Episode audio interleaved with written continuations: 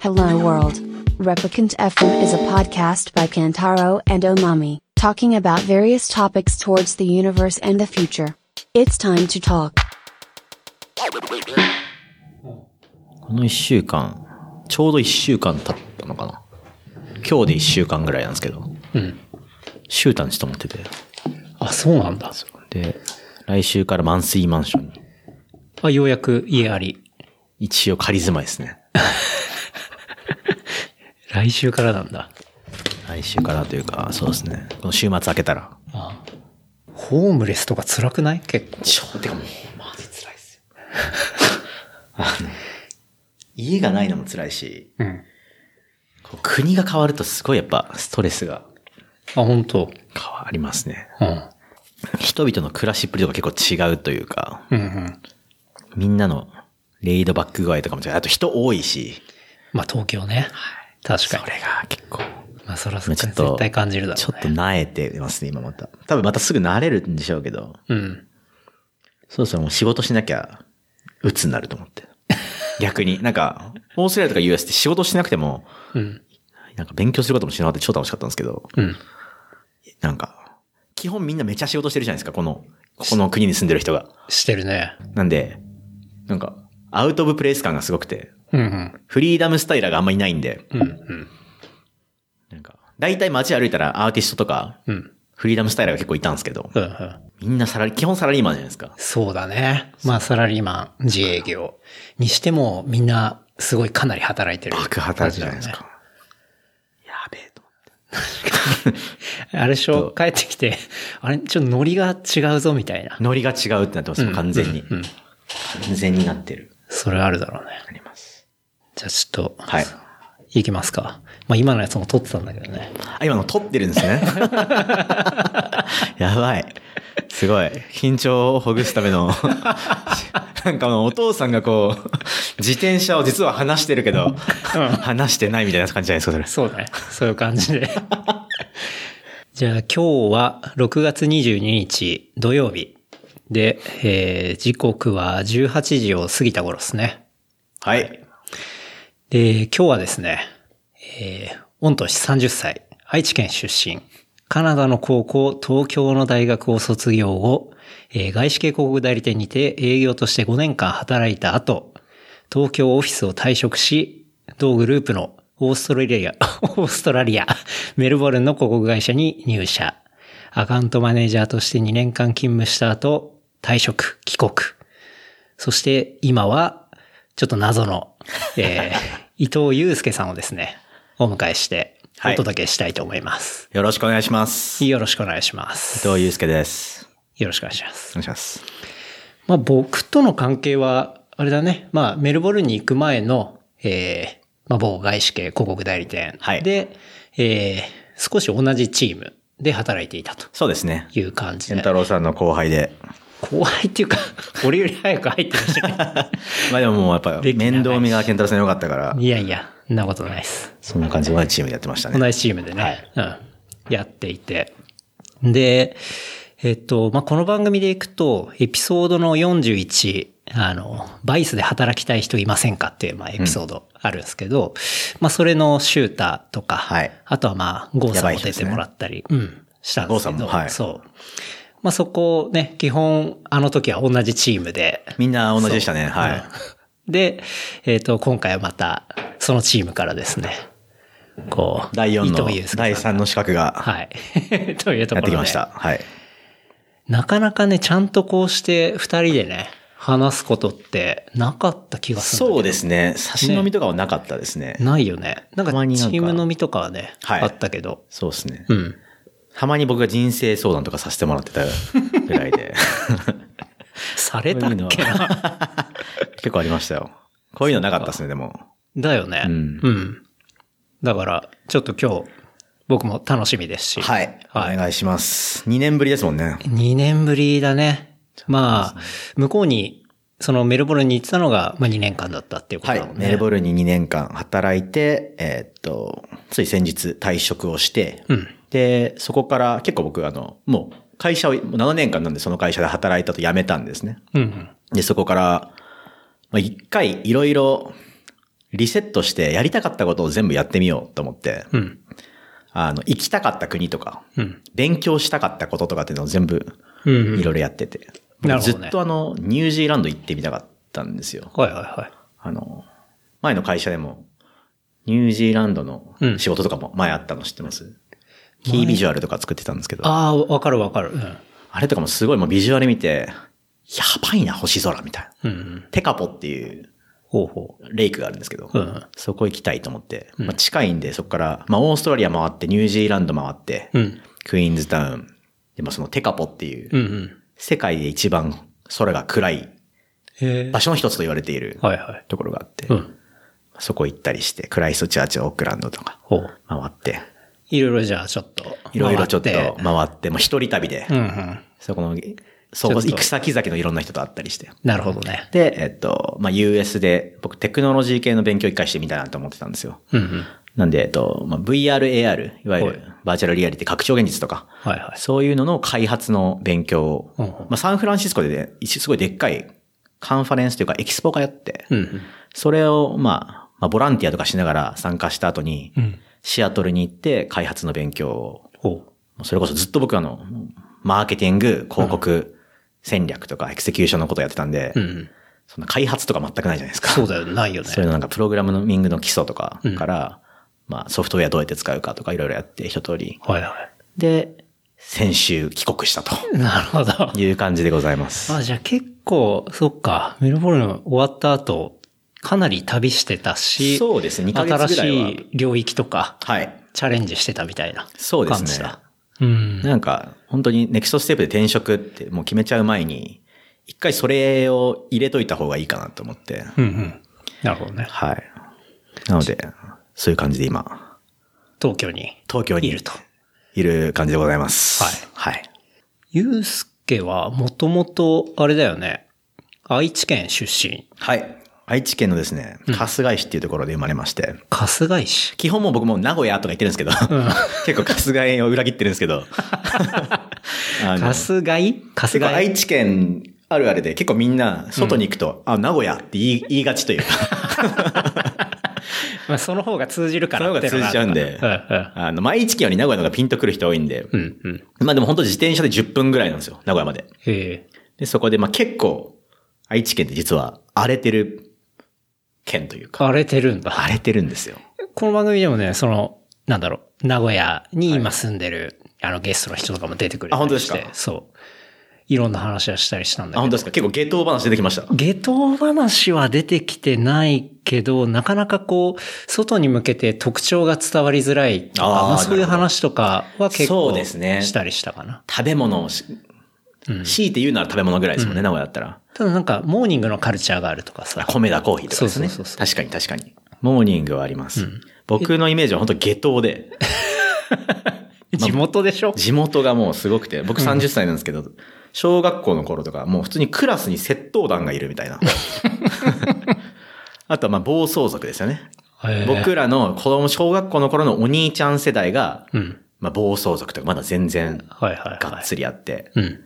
あの、やっぱヤクザの息子とか暴走族の弟っていうのが結構リーダー格になって、そうなんだ。結構多かった。多かったですね。うーん。もうなんか、僕結構な、なぜかそこになんか、ノーみたいなタイプだったんですけど、ああ、割となんかあの、はいはいノーっていうのは要は犯罪とかに対しては、うんうん。結構なんかもうみんな犯罪の仕方が小学生じゃなくて、こう。で、一人が店員さんをこう、なんていうんですか、呼びつけてる間 に、他の何人かがリュックサック全部に、棚のものを全部入れるん ですよ。だからなんか、ちょっと万引きしてるみたいな可愛いものじゃなくて、うん。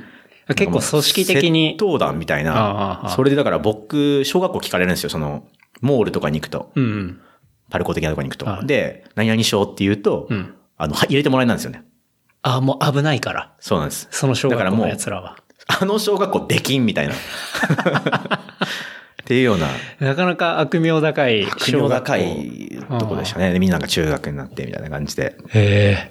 そうですね。まあそのとこ多ろいでと、こいたんだ。中学の、そうですね、中学まではそこにいて。うん。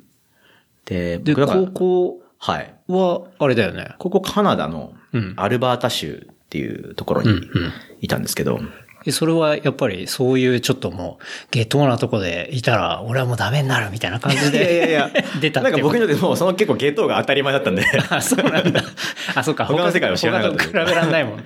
ただなんか、こいつらやべえなみたいな感じで見てたんですけど、うん。やめなよとか言って、うん逆にちょっといじめの標的になるみたいなこともあったし、ああ、あはあ、はあ。の、でもなんかそれは結構2歳ぐらいから結構なんか、あの、一個は英語で劇をやるなんか習い事みたいなのをずっとしてて、うん。で演劇とかも2歳から。そうなんですよ。ほうなんか、すごい好きで、うんうん。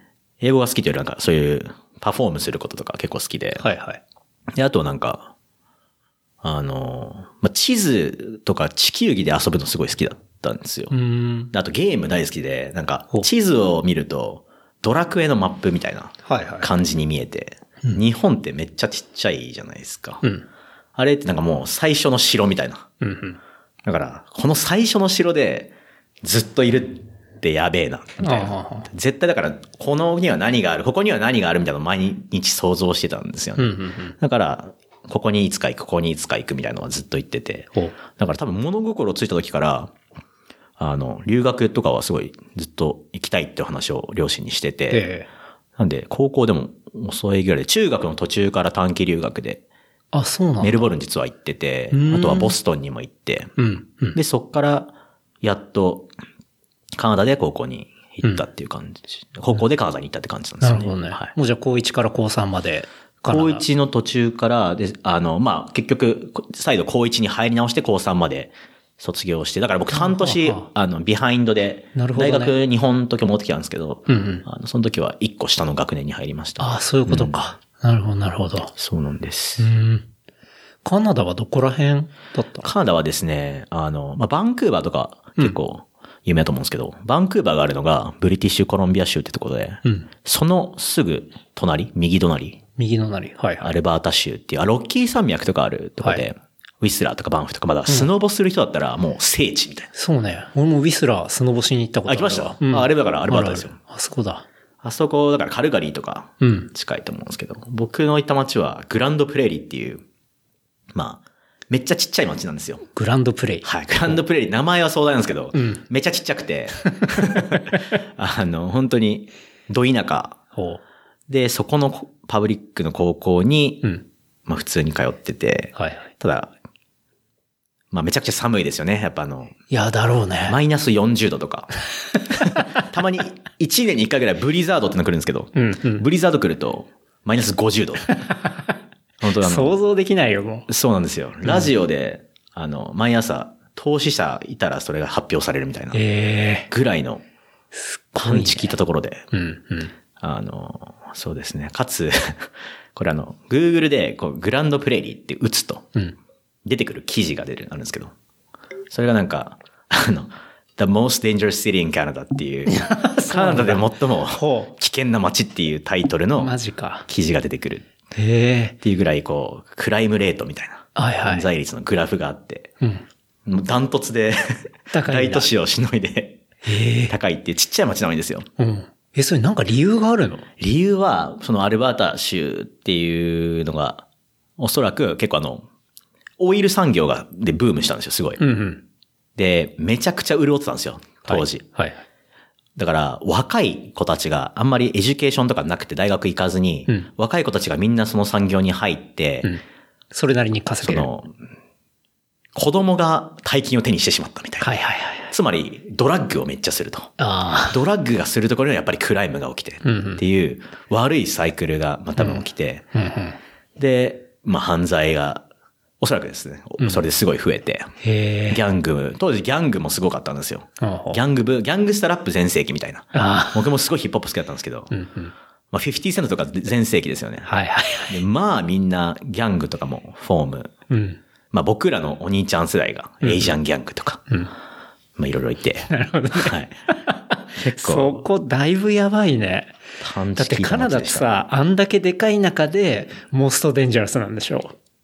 そそうれなんですすごいよね。結構この話すると、うんみんな驚かれるんですけど、うん。あの、カナダで安全なイメージ基本あるじゃないですか。あるね、あるある。あの、銃とかイリーガルだし。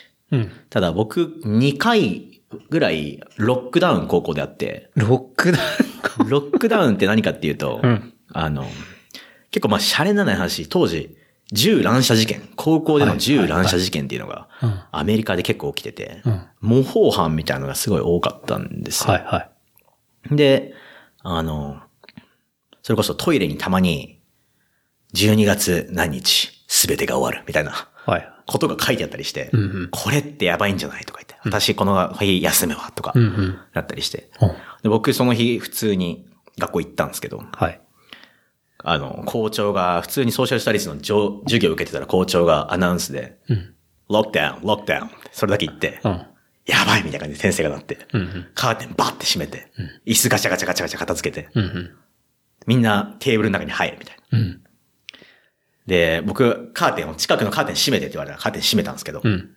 そしたら、もうパトカーが、15台ぐらいこう学校を囲んでて、へえ。で、普通にこう、銃持った警官がアプローチしてる、アプローチというかあの、接近してるんですよ。はいはい。あ、やばいと。うん。で、校長が、銃を持った男が、うん。校内にうん。侵入していると。はい。もう、終わったそとう、。マジなんだ。マジで、これであー僕の隣の男の子とかもうなんか、俺が今日ここで死んだら、うん。あの、お前のこと本当に愛してるから、とか言 って、テキストしたりして。はいそれ見てもう、やばみたいな。確かにね。もういろいろ、これで本当にじゃあ死ぬかも、みたいなうんうん気持ちになっちゃって。うでんもなるじゃないですかう。ん。なるね。で、まあ、実際結構、数、そうですね、20分ぐらいしてから、もう大丈夫みたいなアナウンスへがあっえて。え。それは結局犯人がちゃ犯んと捕人まったがってこと捕まって、うん。で、犯人僕の友達だったんですよ。マジでまあ、犯人というか、ええあの、それは別にその子が何、誰かを殺そうとしてたわけじゃなくて、うん。なんか揉めて、ちょっとビビらせるためにうん、銃を家から持ってきたと。はいはいはいはいで、。それを見た生徒が校長先先生に行って、うん。まあ、大事にあな大っ。事になっててまあ、当然大事になって当然なんですけど、まあなるよね。まあ、それで、ああ、そういうこと友だ達がもう警官5人ぐらい にもう、歯がいじめさ れた互いじめにされて、死にそうになってて、なるほどね。みたいな。まあでもじゃあそれは一応、まあ友達だったし、まあ単純に大事になっちゃってそういうことだったから。そう、彼は別にそういうつもりなかったんですけど、大事にはた至らなかったってことだ、ね。もう一回ぐらい、僕その時いなかったんですけど、あったりしてう、んうん。やばいな、ここ、みたいな風に思った記憶はありますね。なるほどね。うん。すごいね。なんで、そこから、はい、そんな高校時代を 経て、いや、今あれですよね、だって、当時の写真とか、僕、オーストラリアの会社でも自己紹介でこれネタに、ネタにしたんですけど、うん。当時のこう、僕バンド組んでて写真があるんですよ。うんうん。で、可愛いティーンエイジャーの写真が。はいはい。それ、あの、それに最初見せると、なんか、ああ、みたいな感じになるんですけど、うん。あの、10年後とか言って、うん。僕以外、あの、その写真の子たち刑務所にええ入って、まあ今はわかんないですけど、うん。なんか、 そうアームドロバリーとか、ほうアームドロバリーってだから武装強盗ですね。はいはい。とか、みんな結構その、僕高校まで一緒で高校卒業した後結構ドラッグに走り、そこからそのまま、なるほどこねこ。から強盗したりとか、じゃあ、もう本当にカナダで一番やばいとこの、まあ、効率だし、もうハードコアの仲間と一緒に、こう、高校の多感な時期を過ごしてそうな、んですよ。多分だから、 もともとが下等だったから、そんな違和感感じなかったかもしれないですけ ど、今考えると、なるほどね。あ、やばかったんだな、みたいな。あれだ、高校のそのハードコアな、もうカナダのハードコアの練習をちょっと名古屋で生やっまてれたたみ時かたらい練な。習してたみたいな。 すごいな。そうですね。なるほどね。なんかこれちょっと垂れ込み情報なんですけど、はい。あの、ホームステイ先のホストが薬漬けだったっ ていう、あの、垂れ込みを聞いたですそんな垂れ込みがありましたそう、こんな垂れ込みがあったんですけど。それは、あの、そうですね。あ、そうなんだ。あの、まあ、ホストファミリーいくつか最初あったんですけど、うんうん。そのうちの一つが、あの、まあ、がっつりこう、ドアを開けるて、ただいまーっつったら、がっつりもうなんか、白い粉を吸っているみた いな。で僕まだその時14とか15なんで、うん。何かもよく分かってなかっあ、そっかそっかた。。え何なんか、なんかやってるみたいな。うんなんか吸ってるみたいな。うんうん夢中に。夢中に。夢中で。目を血走らせて何か夢中に吸ってるみたいな。で、なんか、最初実際、結構、お金目的なホストファミリーとかもいたみたいで、うーん。で結構、あの、火事とか、はい。起きると、あの、clean the bathroom みたいなうん、紙に貼ってやったりとか、マジでだから結構、もういないみたいな。うん。そういうのもだから、とりあえずやってたんですけど、うんうん。もう我慢できなくなったのは、だんだん僕のものがなくなっていくんですよ。まず、 最低だな、それ。で、ある日学校から帰ってきたら、うん。ホストファミリーが、うんあの、 僕のスーツケースに顔を突っ込んで、ちょっとごそごそしてて、ええちょいちょいちょいと、ああ。何しとんねん、ということで、うんあの、他のもんどうしたのっつったら、うん。ごめんね、あの、全部売っちゃったっつって、うわもうドラッグになってるわけですよ。うわこれはちょっとまずいなっていうことで、うん。まああの、そうですね。そういうホストファミリーもいて、僕だから結局う、んそこを出て、あの、トレーラーハウスってわかります かわかるよ。トレーラーハウスにはい結局卒業まで住んでたんですよ。マジか。トレーラーハウスって、まあトレーラーパークっていそうだよねとこにトレーラーパークボーイズとか。トレーラーパークボーイズそうそうそ面う白いよね。うんああいう、なんかちょっと街から離れた、うん。ちょっとやばい、やばいって言ったら失礼なんですけ いど、や、でもやばいでしょ。まうんあ、あの、そこまで裕福でないうんうん。エリアに結構トレーラーで最後も卒業まで住んでま したね。だから余計治安が悪かったんですよ。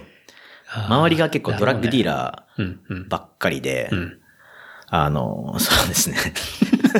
僕結構なんか中二病で、うん。その時、逆にこれ良かったなって思うんですけど、うんうん。あの、メインストリームが嫌いみたいな、ああ、なるほど動画あねって。あ、でもまあ中2ぐらいありがちで、中あるじゃ2ない病ですか。そうね。あうの、ん小学校の時も僕ポケモンやったことなかったんですよ。あ、そうなんだ。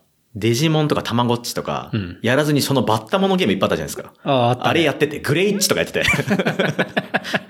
なんか恐竜育てるやつとか。 メインストリームじゃなくて、ちょっそう、と俺、は、そうなんで行すっ。たわけね。俺はそういうのやんねえわ、みたいな。うんうんだからそれが働いて、うん。ちょっとドラッグはうんやんないわ、みたいな なるほど。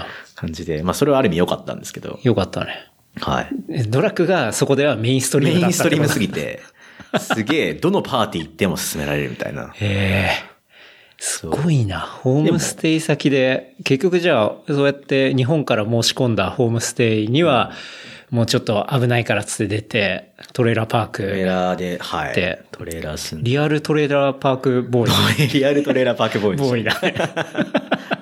なん そかう、トレーラーパークボーイっていうのは、ひょっとしたら聞いてる人ちょっとわかんないかもしれないですけど、今だとネットフリックスとかアマゾンとかでも見れるのかな見れるかもしれないですね。うん YouTube とかでもすぐ出てくると思いますけでどね、出てくるよね。俺はネットフリックスで見てるんだけうんど、うんうんこうトレーラーパークって、まあ、いわゆるさっき言ったようなトレーラーが置いてある、まあ、そのパークの住人たちの、こう、ドタバタ日常みたいな。そうですね、そうですね。そう。そんな感じの、なんだろうな。何にも身にならないんだよ ね。あの、なんつうの、ストーナービデオっていうか、なんかちょっと、スそうだよね。うん。身にはならないですよね。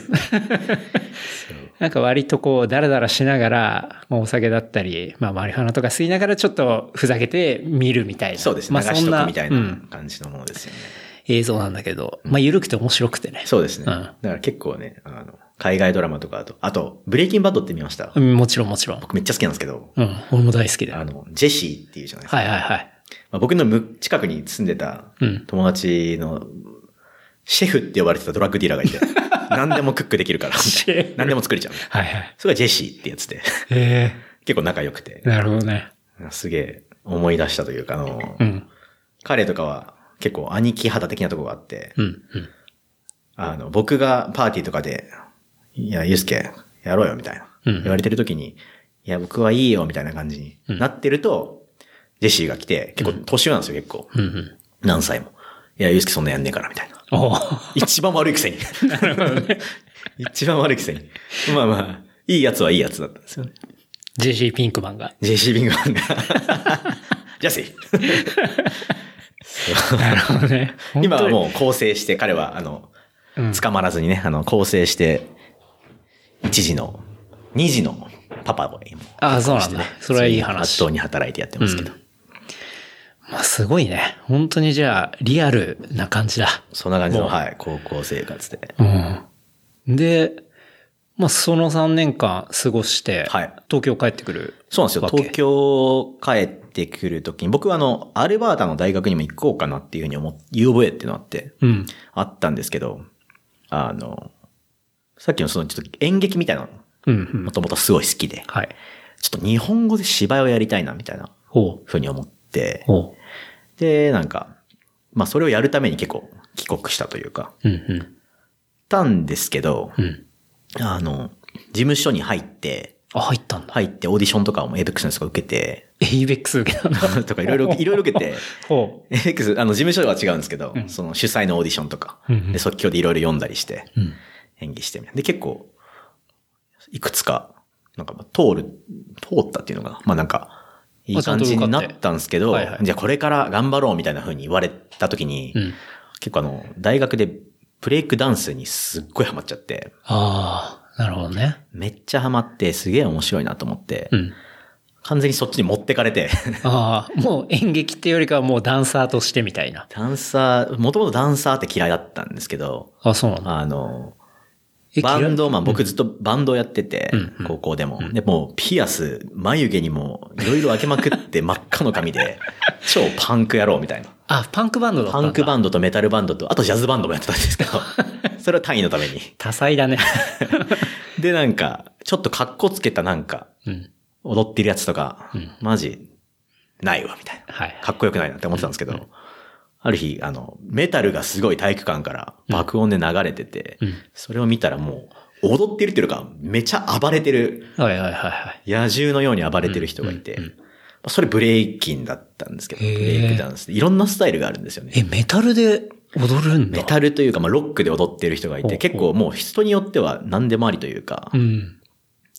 で、これこそロックだろうみたいな。はいはいはい。逆に、もう、あの、魂ぶつけてる感がすごくてうー、ん。はかつもうこれ今しかできないだろうなって思って、あ、はで、教えて、教えてもらうというか、まあなんかその、最初のそのダンスサークルに、あ、うんまあ、入部して、うん。うん。そこからブレイクダンスを教えてもらって、うんうん。そしたら楽しくなっちゃって、なるほどね。もうだから事務所も辞めて、うん。大学生の時はがっつりダンスとかをしてて、うん。いう感じでしたね。活動的には、こう、まあ、みんなで練習して、こう、発表の場とかで披露してみたいな。そうですね。あいいことだの、学園祭とか、うんうん。まあ年に4回ぐらいパフォーマンスの場があって、うんそういうところでまあ自分でこう、ショーケースみたいなのを、はい。ショーを作って、うん。コリオグラフして、で、まあ発表するみたいな。うんうん。あとはまあなんか普通にダンスバトルとかも結構いろいろあったりして、ダンスバトルね。僕別にそんな強くなかった、うまくなかったんですけど、でも、あの、すごい1対1とか、うん。 2 on 2でこう出てく感じは、はいはい。もうなんか、格闘技に近い雰囲気があるというか、うんボクシングマッチ見てるみたいな。はいで、そうですね、すごい、他のダンスとは結構一線を画してた感が、うん。ブレイキンは特にバチバチでうんうん。乗りましたね。ダンス、あ、ごめんなさい、バトルメインのダンスというか、なるほど。大学時代はがっつりダンスをしてっていう感じですね。うんそこから前の会社に入った感じだ。ダンス、そのやってる時に、ちょっとあの、まあ、若干追いかけられるというか、はいはいはい。こう、怖い体験をしたっていう。それも、ね。タレコミですかこれも垂れ込みであるんだけど、まあ、垂れ込みっていうか、シュータなんだけど ね。そうですね。あの、まあ、追いかけられるっていうか、当時ミクシーだったじゃないですか。でも全ミクシー然関係ない、ただの、うん。ただの変な小話なんですけど、うん。ミクシーあったじゃないですあっか。で、日記とか機能とかあって、うんうんで結構僕らって、あの、要は、いついつダンスの公演があるので見に来てくださいみたいな。たね。うん。日記の告知み、あ、には、パフォーマンスの告知みたいなのするんですよ。うん。で、そしたら結構いろんな人がマイミク申請とか送ってくれるんですけど、はいはい基本別にもう男だし、その全部申請してたんですよね。まあ知り合いだろうと、うん送ってくるってことは、で、結構あの、なんていうんですかね、知らない人とかも紛れてうん。うん。行って、うんあの、日記にコメントくれた人で、絶対見に行くみたいな風に言ってくれた人が、うん。まあ全然知らない人で、うん。うん。まあ男性の名前だったんですよね。はいはい。ああ、知らない人だ、みたいな。 うん。うん。まあまあまあと思って特にほっといたんですけど。うん。で、実際まあパフォーマンスショーしてる時に、まあダンスのソロとかして、うん。そしたらなんか結構一番前の人がビデオ撮ってて、携帯で。うんうんでまあてっきりなんか僕女の子だと思っうん。てて、うんいや、ちょっと一番前の子ビデオ撮ってたわ、みたいな。うん。言ったら、あの、帰って日記見たら、今日はほんとかっこよかったよ、とか言って、うんうんまあ、その人のハンドルネームというか、うんユーザーネームが、結構その某、アニメを模した名前だったんですけど、うんうんその名前がついてて、はいはい。あの、あ、いや、お前かいと思って。うんまあ知らない、もう、がっつり男の人なんですようん。写真も、写真は載ってないんですけど、なんかもう、そこの、ページの感じが。はいはい。男性って書いてあったからあなんだと思って。でもあの、そこから結構つぶやき機能みたいな。ああ、ああっったじゃなたいですかね。ミクシーで。はいなんか後半に導入されたよね、つぶやきそうのなんですよ。つぶやく、僕らがなんかインサイドジョークみたいなのつぶやくたびに、毎回なんかコメントが来るみたいな。うんうんで当時、僕ギリガガラケーだったんですけど、うん。ガラケーで、あの、ブーンって知らないとこからメッセージ、メールが来てうんう、んすごい量のメールなんですよ。ほう。で、おはようみたいな。今日もいい天気だね。太陽、太陽みたいな。 太陽今日も一日頑張ろうね、みたいなう。んうん。で、ハンドルネームが、そう、その人の名前なんですそのよ。人の名前だ。いやもう結構熱心だね。やばいと。うんえ、誰ってなってずっとし、あの、無視してたんですけど、うん。でそこからおはようメール、おやすみメール、うん。もうがっつり来るようにはいはい、はい。なりまして。。それをミクシーのメッセージでっていうことを。それもミクシーのメッセージはなく、携帯の E メールにですね。え、なんで E メールがバレてんのそうなんですよ。もうどこで入手したかわからないうん。のに、こうメールが来るようになった んですよ。ミクシーじゃなくて。熱心だね。熱心なんですよ。それで、あの、怖いじゃないですか。怖いね。で、僕、上智大学行ったんですけど、うんうん今、上智にいるよって、ある日メールが来たん ですよ。おおっと。大大学も知られちゃっ大て学んもだ知られて、まあ、書いてるんですよ、ミクシーに。あ、そっかそっか。で、今、上智にいるよって来て、うんあ、怖い怖いと。僕の見かけは知ってるけど、僕は向こうの、顔どわかんんなないもん顔か知らないんで、うん。で、やばいと思って、練習行こうと思って、行こうとしたら、今、校門にいるよって思う。いや、メリーさんみたいにな ってる。だんだん近づいてきてる。怖い怖い。怖すぎて、うんその日は結局合わず、エンカウントせず、うん。やり過ごしたんですけど、はい。その日もまた、つぶやきになんか、投稿したんですよ。うん。そしたら、あの、何それまあ、インスタのジョークみたいな感じで、仲間内だけの冗談みたいな感じで投稿したら、うん何それ超ウケるどういう意味とか言ってくれ ていや、じゃあコメントすんなよ。確かに。じゃあなんで受けてんだよって。そうでさすがにもう、これはもう我慢の限界だと。うん。そこでマイミクを解除したんですね。まあもっと早くしとけって感じなんですけど。うんうんうんマイミクを解除したら、もうその本当3秒後ぐらいに携帯ブーンってなって、うん。おう一言、うんなんで消したのってはいはいは書いてあって、い。うん。そっから知らない番号からずっと電話ええなり続けてて、番号も知ってんだ。番号もしてる。怖いと。怖いね僕も思わず電源切って、落として、うわ、怖って。うん。で、まあ1時間ぐらいしてから、あの、もう一回電源つけたら、ん不在着信20件みたい熱心だな。ね。怖すぎて。だからもうそれも着去して、うん。あの、全部メールも着去もしたんで、うん。それでまあ平和の日々が訪れたああ、なるほどね。かのようにうん。思えたんですけど。思えたんだが。だが、うん。実は、時は流れ、うん。そこから、まあ、2年ぐらい、うん1年とか1年半ぐらい経って、はい、はい。僕も就職活動をしてて、うん。で普通にまあ説明会とか行って、はい、はい。あ今日も微妙だったな、帰ろうと思って、うん帰ろうとしたら、こう、うんで、肩を叩かれた。肩を。叩かれ、はい。で、見ると、まあ、知らない、ちょっと大きめの、太めの男性が立っていて、うん。ゆうすけだよねって言われたんですよ。おう。え、あはい、みたいな。え誰っすかみたいな。うん。言ったら、僕だよっつって、うんその、ハンドルネームを言われたん ですよ。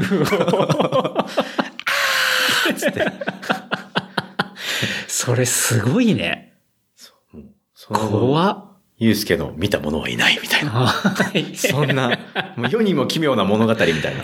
えーえ、じゃあずっと追いかけてたのかね。そう、いやいや、どうなんですかね。それなのか、たまたま、その説明会で見つけちゃったのか。ただ、あの、 毎年その後も、8月ぐらいになると、うん。あの、知らない人から、Facebook にメッセージが届くんですよ。はい。で、そのハンドルネームとうん、ちょっと被ってる名字の方から、はあの、メッセージが8月になるとうん、ゆうすけ久しぶりっつって、い。うん。毎年届いて、今、に毎年とも2015年ぐらいまで3、4年は毎年届いてて、ほう。 8月ぐらいになると、ん今年もいい1年だったみた いな。ああ、もう今年もそんな時期か、みたいな。夏の風物詩みたいな。初中見舞い的な。まあそれもね、最近来なくなったんで、 へそれはどっかで元気でえ。やってる、すごいね。やってるのでしょなるほどね。う。はい。まあでも、それぐらい、こう、ゆうすけのね、ダンスは、いやいやいやこう人を魅了したっていいうやこいとで、やいやいや、全然です。ポジティブに捉えるとね、 そうですね。そうです ね。そういうこともありつつ。ありつつ、はい。で、まあ、大学は、じゃあ、ダンスに明け暮れ。そうですね。もうバックパックとかもしてダンスしながら。うん。で、え、結構、なんだろう。学科っていうか、専攻は何だったりしたの学科はちょっと特殊で、うん。あの、FLA っていうは呼ばれてるんですけど、うん。国際教養学部っていう学部なんですあーよ。まあ、リベラルアーツの学部で。うんまあ、リベラルアーツなんで、これってないんですよね。そうね。基本なるほど。で僕もなんか、いや、僕はエンジニアリングがやりたいとか、うん物理工学がやりたいとか別になかったんで、うん当時とかなんか、もうそういう芝居とか、そういう感じだったんで、うんうんで、かつなんかまあ、あの、帰国子女入試みたいなのができて、ああ、そういうことか。で、えっと、まあ、そこに行って、メジャーとしては、あの、社会学、うん人類学みたいな、うん。うん。ソシオロジーメジャーみたいな感じで専攻はなるほど。やってましたね。うんう。うんん。でも結構僕人が好きだったんで、昔から。ほうほう。あの、まあ、文化を勉強する学問だったんで、うん人の暮らしとか、うんなんで人が、そのグループの人は、そういう考え方をするのかみたいな。うんうん。なんで、割と楽しんで、やれた感じ出ましたね。まあ、哲学の部分とかも大き多いし、なるほどい。ろいろ、教養ですよね、だから。そうまだよねあ面白かったですね。うん。うんそれで、まあ、大学を卒業してさ、はい。まあ、新卒で、その、はまあ、僕が今いる会社ですけど、うんまあ、外資系の、まあ、工具代理店に入るわけじゃん。はい。そことなんか結構つながりとかあったの学科的なつながり学と科か。的なつながりで言うと、あの、1ミリもないです ね。1ミリもないですね。ああ周りでもそんな人全然いなかったし。うん。結構大学の周りのクラスメートとかで言うと、割とアメリカとか UK から来てる子が多くて、ああ、そっか。結構サンフランシスコとかアリゾナに帰っちゃうことが多くて、で日本で就職する子も割とやっぱまあ外資は多いんですけど、メーカーに行く子とか、うん。金融に行く子うんとかが多かったですねうん。。ああ、そうなんだ。はい。じゃあ結構、その、クラスメートっていうか、学科内では、その、広告代理店行くっていうのは結構珍しい方だった。そうですね。珍しいですね。で、外資広告で言うと僕だけでしたね。うん。ただまあもっ就職活動も結構その年トリッキーで、うん311があった年なんですよ。ああ、なるほど。で、僕とかもそれこそ、あの、説明会の最中に起きて、うお。もう社長の顔がプロジェクターで映し出されたんですけど、うん社長の顔めっちゃ揺れ出 して、そっか。中止、中止というかあまあ、ー中止になって。なるほどでなね。んで、就職活動自体が全て採用活動がストップしたんですよね。おお。え、あの時ってそうだよね。それだけ混乱してたし、どうなったのなんで、もう3ヶ月ぐらいストップしたんじゃないですかね、あの時。うん3月に起きて、夏まで、再開は7月です、みたいな。ああそんなん言われたら、もう遊んじゃいますよね、大学3年生なんて。確かにね。3年生は、まあ割と就活全力でやるっていう、もうそれだけだもんね、そうなんですタスよ。クはで、それさえ終わったらみんな遊ぶじゃないですか。そうだね。だからもう普通にダンスしたり旅行したり、うん。完全にもうなんか、もう就活終わった完 人みた全いになア生リ活とだキリギリス、キリギリスタイプ で、 遊ぼうみたいになっちゃって、うん気づいたらまあバックしてて。うんうん。で、まあまあ、あの、メーカーとかも受けてはいたんですけど、うん。今の、この、今のというか、その会社がうん一番、まあ、チル、チルというか、うん。人と話している時に雰囲気が一番好きだったんですよね。うん。なるほど。で、まあ、当時深くは考えてなかったんですけど、結構でもやっぱ、あの、その人が好きみたいなところも、うん。ずっとそこは生きてきた中で繋がってたんで、うん。あの、まあ、人を考えるビジネスではあるじゃないですか。そうだね広。告ってまあ広告は。そなうんだか、僕、その演劇もそうですし、バンドもそうだし、ダンスもそうだし、ね。うん。なんか、あの、こう表現してうん、エンターテインしてとか、で、まあ、そ、感動させれたらもっと最高だし、うんうん。で、その上で、インパクトを与えられたら、うんその人たちの人生に、うんもっともっとすごいじゃないですか。そうね。そういうのは僕は今までの趣味のものではできてなかったんですけど、うん。今言った4つって、もうエクスプレス、エンターテイン、うん。タッチ、インパクトみたいな。うん。そこって多分広告ってできる部分うん。うん。じゃないですか。コミュニケーションって。うん。そうね。なんで結構今考えるとそういうところで、こんな風に言葉にはできてなかったけど、うん。あの、そっちに進んだ感はありますね。なるほどね。うんなんとなく進むときに多分そういう4つがぼやっと頭にあっぼて、ちゃんとそっちの方を迎えたみまあ、たいな。そういう事例とかを見たときに、うん別に、こめっちゃ面白いな、これ、みたいな。うんそれによって、人たちが感動したりして、ムーブメントが起きてるとか、うん。それめちゃくちゃいいな、みたいな。うん。まあ、それぐらいのなんかもう、小学生みたいな感じだったんですけど。まあ新卒なんてね、みんなそんなもんなもん今ね。だと、こう、一応つながるな、みたいなふうには、勝手につなげてるといいかもしれないです けど。思いますね。なるほどね。でも、じゃあ、あれか、一応他の業界とかも受けたりはしたのそうですね。ぶっちゃけ、実はまあ、それで言うと、広告代理店ここだけだったんですよ。あそうなんだ日経とかも全く受けてなくて。うん。で、えっと、そういう大きい施策ができそうなブランドああ。を持ってるメーカーをいくつか受けてて、はいはいで最終的にまあ、メーカーか、この代理店かってことところで、うん。もっともっと、最初そのメーカーは入ったら営業配属になると。うん。結構家電とかを売るうん。営業になるっていう話を受けて、うん。まあ広告営業ってまあ同じ営業って言っても全然違うじゃない全然違うからね。なんで、そっちのクリエイティブなことに関われる方がうん。楽しそうだなって思って、うん。単純にそういう理由で代理店の方を選んだんですけど。ああ、そうなんだ。うんなるほどね。でも、その会社で、あっという間に5年が経ったっていうことなんだ。 5年経ちましたね。5年があっという間に経ち。うん。どうだったの入って、その、今、まあ、俺がいる会社だけど、はい新卒で入って、どういう会社に移るのかなと思って。ああ、なるほど。でもあれか、ほ新卒だから他の会社と比べようがないか。そうなんですよ。そうだよね。今考えると、うん。まあすげえ働いてたなとも思いますしう、んうん。うん。うん。そうですね。結構、今の広告業界とも多分7年前、8年前とかってちょっと違うと思うんですいけやど。ー、すごい変わってると思うわ。ですよね。それ聞きますよね。僕うん今日本のどんな感じかわかんないですけど、あの、結構改善されたっていうふうに。いや、そうだね。だと思うよ、本そう当ですよに。ねここ数年、だここ数年っていうか2、3年ぐらいか。2、3年もしてないか。1、2年はいはい。素ぐらいで、その、働き方改革的な ところで。晴らしいですね。ううんん。だいぶ変わったと思うね。ええええうん。土日とか会社来てる人なんてほとんどいないレベルだし、うんうんうん。うんまあ例えば今、サマーアワーとか言ってさ、はい。あの、今の、まあ、夏の時期、だから6、7、8、9月ぐらいまでかな、うんがなんかサマーアワーっていうことになってて、うんうん毎週金曜日15時以降は、あの、帰りましょうみたいな。はいはいはい。そう。だからもう仕事しないで、で、打ち合わせも、あの、入れるのは基本的に NG みたいあな、。そうなんですか。そう。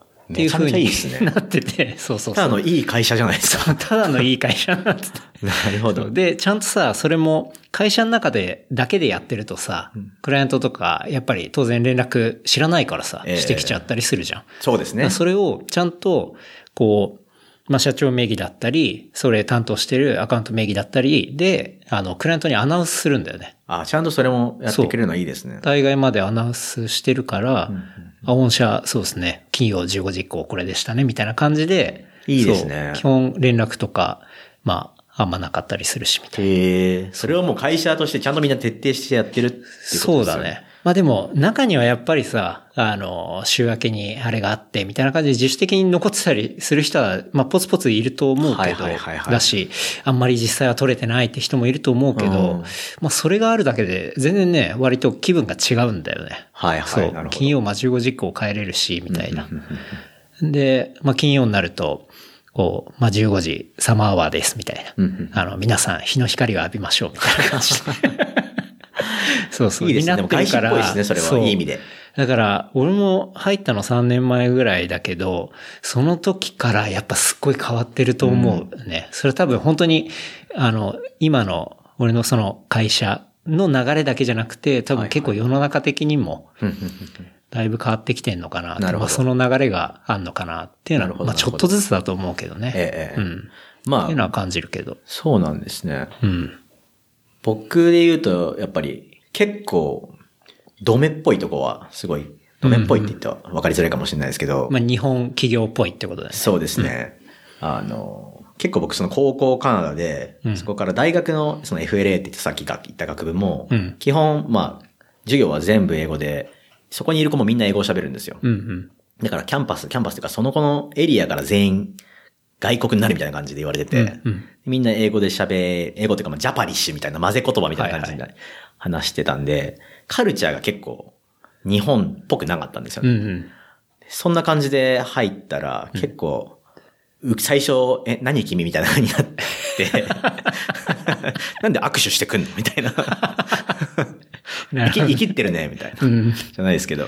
そうか、ゆうすけがだって新卒で入ったのは、今5年2年だから7年前とかってこと7年前です。はい。だもんね。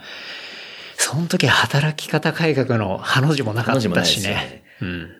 だから、結構、まあ、良くも悪くも、まあ、良かったですけど、自分の中で最終的に。うんあの、すごく、日本的な働き方っていうのもすごく教えてもらったというか、はいはいはい。あの、そうですね。だから、こ結構今、こう、オーストラリアとかでも働いて、いいとこ悪いというとこが比較できるようになったなっていうふうには、なるほど、そうかそうで、か。まあ、そうですね。日本人ってでも、すごく、最初に社会人の基礎みたいな、うん。学ぶじゃないですか。学ぶね。多分そういうのないんですよ。社会人はこうあれとか。うんうんそういうのって海外多分ないんじゃないかなって思うんですけど。うんうんまあ、もちろんそのジョブの基本的なベーシックな部分みたいなのは、マニュアルみたいなの渡されるんですけど、うん。もう日本だと接待はこうとか、まあ、い名ろい刺のろ渡し方はこうとか、あるよね。メールはこう書けとか。うん。で、まあ、型がガチガチすぎてん、良くないと思いつつも、確かに基礎っていう意味では、すごくまあ、必要っち必ゃ要というか、うん。日本のサラリーマン僕最強説っていうのを持って て、本当に。日本のサラリーマン最強なんですよ。うん。なんでかっていうと、あの、まず、めちゃめちゃドリブン、すごくドリブンで、うん。自分で勉強したりもすごいするじゃないですか。休日も勉強する人もいるし、うん。あと、 それ、どうだ、一部の人じゃないかな。じゃあじゃあ絶対、絶対そうだなって思うのは、うんでもでもそういう人が絶対多いんですよ、日本人って。あの、超細かいとこまでちゃんと見るとか、ディテールオリエンテッドのところがまず一個あーそれはありますよそうかもねとあとは、プロフェッショナリズムっていうのがすごいちゃんとしてる。責任感が。うん。その仕事を自分の受けたんだったら、ちゃんと自分で責任持ってやるとか、遅くなっても放棄しないとか。うんうん。で、そういうの絶対当たり前だと思ううん。じゃないですか。うん。まあまあ、できてなかったりするんですよ、 他の国の 人。あ、そうなんだ。はい。やれや、みたいな、うんとか結構あって。まあ、だからディテールもすごいし、プロフェッショナル、プレッショナリズムもすごいし、うん。あとはもうソーシャルスキルも接待とかでもすご い、まあ、やりすぎ感もありますけど、気が利く。僕はもっっとカジュアルでいいじゃん、派なんですけど、あの、気配りとかすごいじゃないですうんか。うんだから、ピープルスキルもあると。うん。うん。だから、すごい強いなって、あの、海外で働いてたそこの人たちの比べて、もう、スピード感もすごいあるんですよね。メールを、メール、メールだけじゃなくて、その、いくつかの複数のプロジェクトをパラレルでガンガンガンガン回すみたいな、うんうんそういうのもあって、マルチタスキング能力もマルチタスク高い能って力もことだね高いと。これもちろん業界によって全然違うと思うんですよ。海外の一流コンサルっていうのも半端ないだろうしうんうん。ただ僕が今同じ会社で違う国のオフィスっていうので比較したときにう、ん。全然、あの、プロコンあるんですけど、うあの、日本人のサラリーマン全然強いのになと。ん。なるほどね。だから、すげえもったいないと思うんです よね。これで英語喋れたら、英語喋れて、うん。あとは、強く、こう、通す、物事を意見を通す能力みたいな、うん。交渉術みたいなのがはいはい。あると、日本のサラリーマンめちゃ強いのになっていうのは思います。うんちょっと今ずれちゃいましたけど、話が。なるほどね。その日本のサラリーマン的なあれっていうのは、そうなんだ。うちの会社って7年前そんな割とドメ感あったんだ。あ、でも多分それはすごいチームによりますね。ああ、そっか。もう本当上司のスタイルにもよると思うんですけど、うん。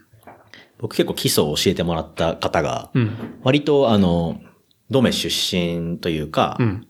ドメスティックなスタイル、いわゆる日本のスタイルみたいなのも強く持っている方だったので、はいはいそこの部分も、日本でこう、営業やるからにはこう、みたいなのもうん結構教えてもらって、なるほどね。はいなんで両方教えてはもらいましたけどね。うんうんじゃあまあそういうハイブリッド教育で。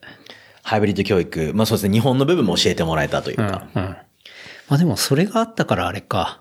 さっきも言ってたように、外に出たから、まあしっかり比較できるみたいなね。そうですね。そういうこともあったってこたとだだよ、ね。まあ、海外行って思ったのは、割と染まってたな、日本に、とは思いますねあー。大学の本当に時から、多分相当僕性格変わってたんですよ。うんうん。日本の5年を、うん。社会人5年を経て、あ、相当日本スタイルに結構、日本のリーマンスタイルに 割と、最初の頃、ゆとりってめっちゃ言われてたんですけど、あーえ、ゆとり世代になんのゆとり世さ今の代30歳って。ですかね。ゆとり世代だと思いへえ。なるほど。ます、ギリ。うん。なんで、まあ、なんていうんですかね。もうその5年間で完全に。礼儀がなってないみたいな。割とその、礼儀ちゃんとしてたと思うんですけど、うん。礼儀がなってないというか、その、もうそこまでカチッとしてなかったんでしょうね、最初入った時は。いいそれまは5年間を経て、はいもうそのゆとりがなくなったっ ていう。ゆとりがなくな って、逆にだから、うん。あの、too polite みたいな。はいはいはいはい。だからもう、カチカチと今度オーストラリア行ったら合わせるの大変ですよね。そうね。はい。え、で、それさ、はいまあ5年間やって、まあメルボルン行くっていうふうにさ、こう、まあ決意したっていうか、そこら辺のこう考えっていうのはどういうふうな経緯があって行ったわけこれでいくと、僕、あの、外資を中心に受けてたのも、うん。あの、また海外に行きたいっうん。ていうの。のがあったんですよ。なるほど。なんで、もう入社した時から、でもう毎年の評価の時にずっとうん、海外オフィス行きたいって、あ毎年上げてて、あ。うん。で、そろそろ5年経っちゃうぞと。うん、うん、うん。やばいなと。うんもう、だんだん転職する動機とかもできた中で。そうだよね。大体、新卒で入ると、3年ぐらいが一旦ピークでそうです変ねわったりとかして、下手したら5年経ってると、もう2社目とか行ってる全然ありますよねやつがいそうだもんね。全然ありますよね。確かに。なんで、まあ当時の上司に、えっと、もういい加減ちょっと、最初に言わ3年目ぐらいでいた時はうん、結果を出せと。ほ行きたいんだったら、うん感じで。で、結構頑張って、うん割と評価もすごい上げて、う。うん。結構、もういいでしょぐらいには なるほどね。思ってたんですよ。自分的には。はい。うんだってもう、言うことないみたいな風に評価言うんだったら、うんじゃあ生かしてくれよと。確かに。もう出してるじゃんってなるよね。してるじゃんってなって、だからもう3月で辞めるっていうようなことまで言って、うん。で、えっと、社長にも、当時の社長うん。うん。にも、エイパックの社長だったんですね、その方が。うんうんなんでメールして、えっと、もう、本気ですと。うん。うん。探してくださいと。はい。で、行きたいマーケットとかも全部こっちで書いて、うん。うん。なんで結構こう、そういう人たちを巻き込んでやったらい結構しっかり海外の ディレクターが集まる会議とか、うんうんそういうところで声掛けをしてくれたみたいで。うん。で、まあその上司ももともとメールボールンで働いてたことがあって、そこでディレクターやってた人だったんですよね。はいはいはい。なんで、まあ、向こうのジェネラルマネージャー、取締役ともうんすごい仲良くて、うん。で、ある日、こう、普通にプレゼンした後に、うん。ポンポンって叩かれて、おアカウントマネージャー、オーストラリアやめたよ、みたいな。お空きが出たと。は空きが出たぞと。いはい。これがお前のチャンスだなと。うん。来たと。っうん。ていうことで、あの、インタビューをスカイプでして、うんうん。あの、まあ、2回ぐらいして、無事、じゃあ来てほしいっていう話になって。ほうほう。なるほどね。ですね。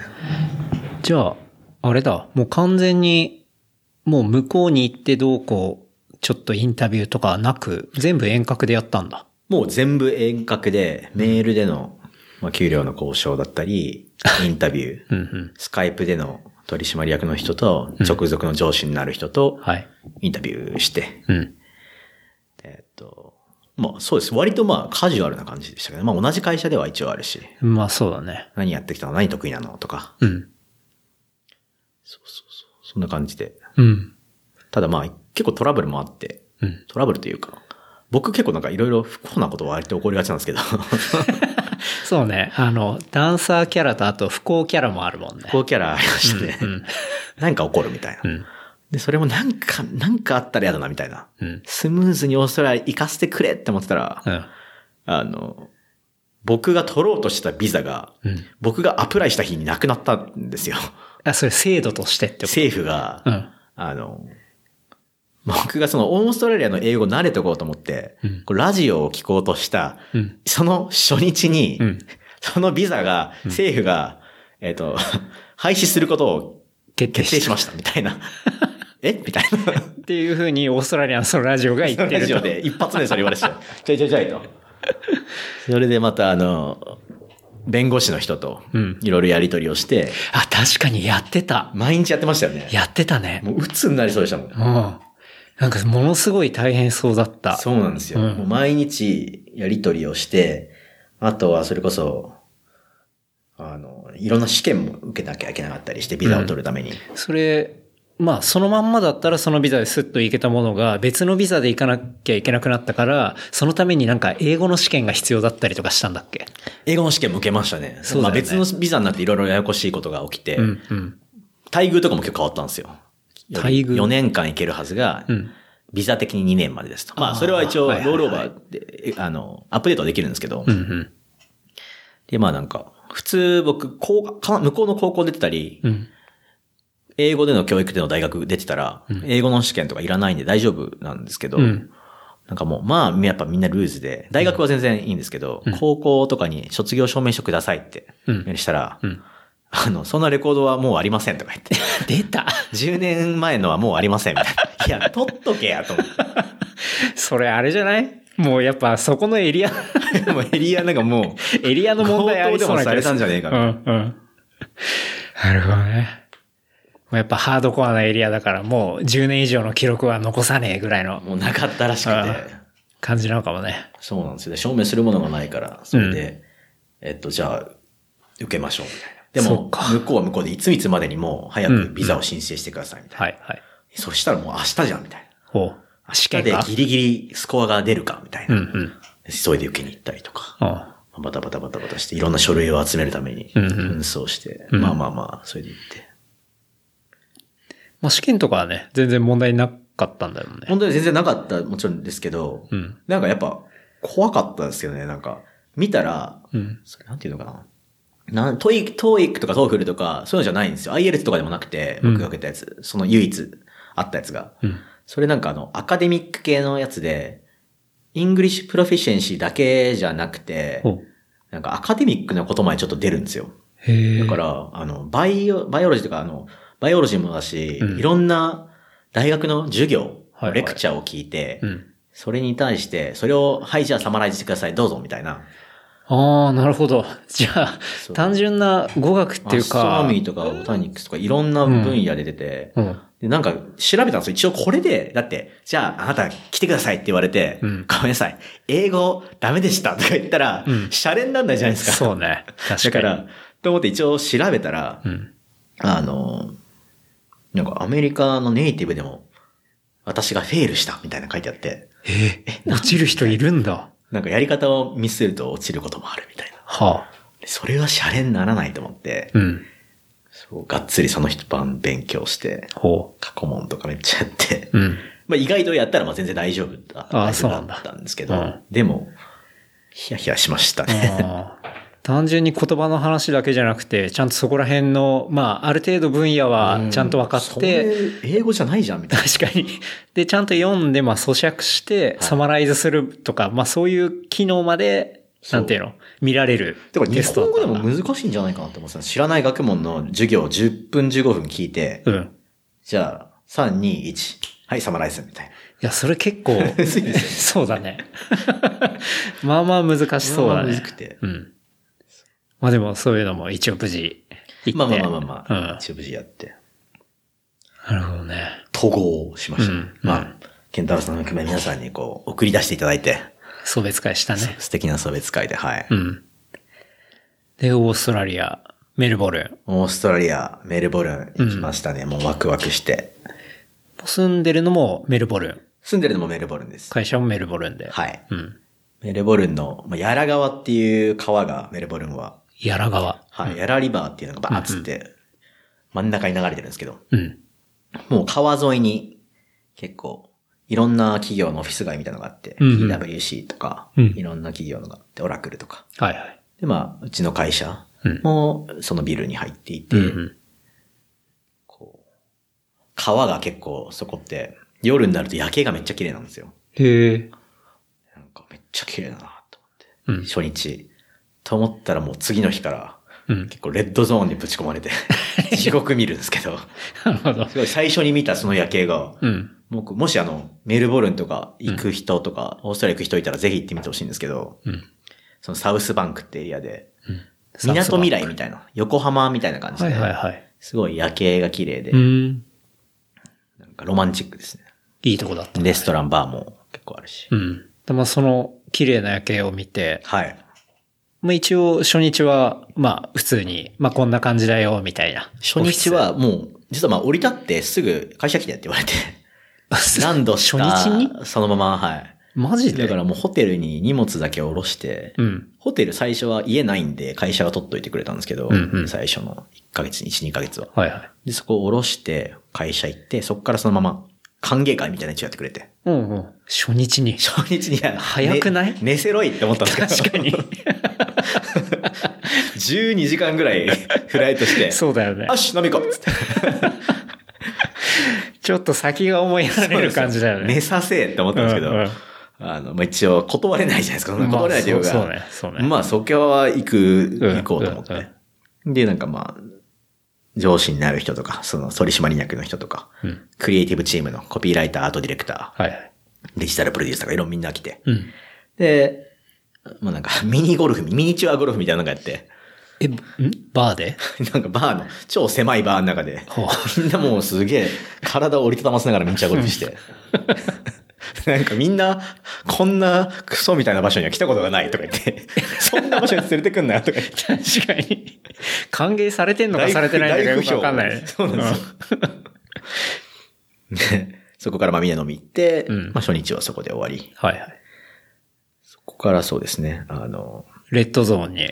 レッドゾーンで、実はその次の日から、うん。あの、上司が、と、その取締役の人が二人ともビジネストリップとホリデーに入る っていうことであの、誰もいなくなるから、誰も上の人いなくなっちゃった。そうなんですよ。うん。そのその週から、あの、だからちょっと軽く、こんな感じみたいな風に教えてもらって、うん。そこからじゃあ、よろみたいな。 ええよろしくみたいな。やろみたいな。まあでも、まあ会社の人たちはね、優しくて残った違うチームの子とかが、うんうん。すごい、あれはかわいそうだっつって、ほう。僕がもう本当日本の時より遅くまで遅残って、マジ。なってたんで、あ結構それを、あまりにもつっていろいろ助けてくれた、助けてくれたんですけど、うん。最初結構苦労して、うん。何がきつかったかって、うんまあ文化的なスタイルもそうなんですけど、まあ文化と言語文化と言語。うん。がすごい違くて、ほまあそりゃそうだろうって感じなんですけど、う。うん。まず言語は、英語って別にあの、まあ、高校、大学、会社会人と、うん15歳から別に10年以上ずっと使ってきた、うんうん。メインで使ってきた言葉なんで、全然もう問題ないと思ってたそうだよんねですけど、うん。意外とアクセントがすっごい強くて、オーストラリア。はい。ああ。まあよく言うもんね。そうなんですよ。結構シャレになんないぐらい。うん。まあ、メルボルン生まれの若い子だったら、まあまあ、強くないんですけど、あ、そうなん結だ。構年配の方とか、いわゆる、ボーガンっていう、言うんですけど、向こうだと。ほう。ボーガンっていうのはそう結構田舎、ザ、昔からのオーストラリア人みたいな。はいはいはい田舎の方に住んでるうん。人たちのことを。ボーガンっていうんだまあアメリカで言うとレッドネックみたいなあのがあるはんですけど。いはいはい。同じことなんですよ。ボうんーガンみたいな。で、ボーガンっぽい喋り方をちょっとする人だと、はい。マジわかんなくて。結構その、もう嫌になって、嫌になってというか、で、こっちの上司にも電話したんですよ。わからんと。ほうほつったら、アメリカ人なんですよ、彼も。う。うん。いや、俺もわからなかった、みたいな。ああ、その人もアメリカ人でもわからないぐらいってことだ。のそんな感じらしくて、うんうんアクセントがもう全然違うし、うん。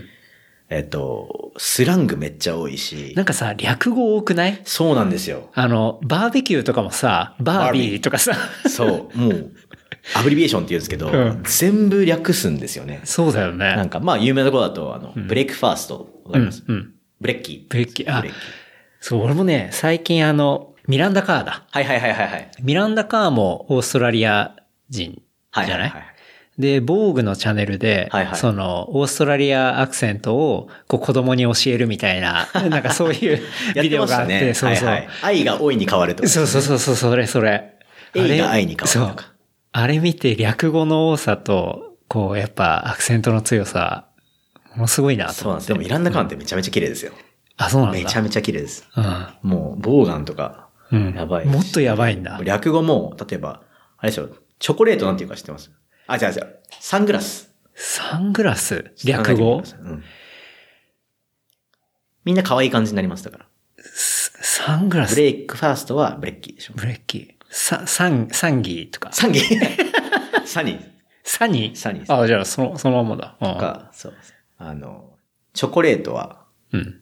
チョキー。チョキ、そうビスケットは、ビッキー。チョコレートビスケットは、えチョ、チョコビキチョッキビッキー。ー。チョキビキー。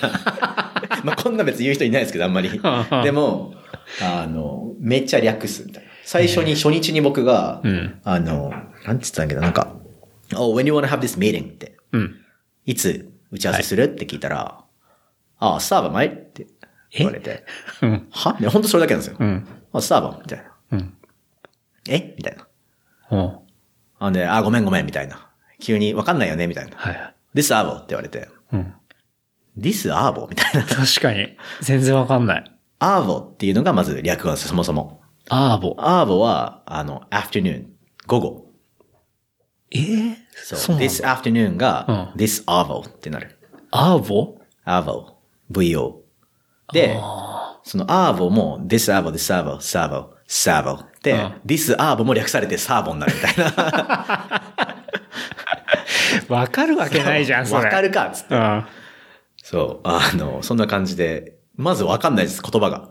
でその上に、あの、アクセントも強いので、うん。なんだっけど、なんか、A が I になるってさっきミランダカーメンが言ってたじゃないですうんうか。例えば、クリエイティブディレクターとプロモーション、F1 のプロモーションしてるときに、なんか、あ so basically, this, pro- this promotion is for rice people とか言って、うん。 rice for rice people みたいなの言ってて、うん。ライスピーラポイースピーポーって何え、それアジア人のことバカにしてたんだそう、俺も今そう思った けど。 なんか、え、それ何ライスピーポーって言ったら、あ、come on, rice people, my rice people みたいに言ってて、うん。あ、F1、レースピーポーのことかみたいな。ああ、なるほどね。わからんわ、みたいな。それはわかんないわ。そう。なんか、そういうのがあったり。まあなんか、一対一で話するには全然大丈夫なんですけど、うん。あの、まあ、ワークショップとか、うん。 10人ぐらいとか、うんで、もう電話会議とか、うん。うん。で、混戦した状態でうん、バッカのフォースしまくってると、うん。マジでわかんないんですよ。うん。それさ、しかも、それだし、まあ、新しい向こうの、まあ、仕事のワードとかも出てくるしさ。そうなんですよ。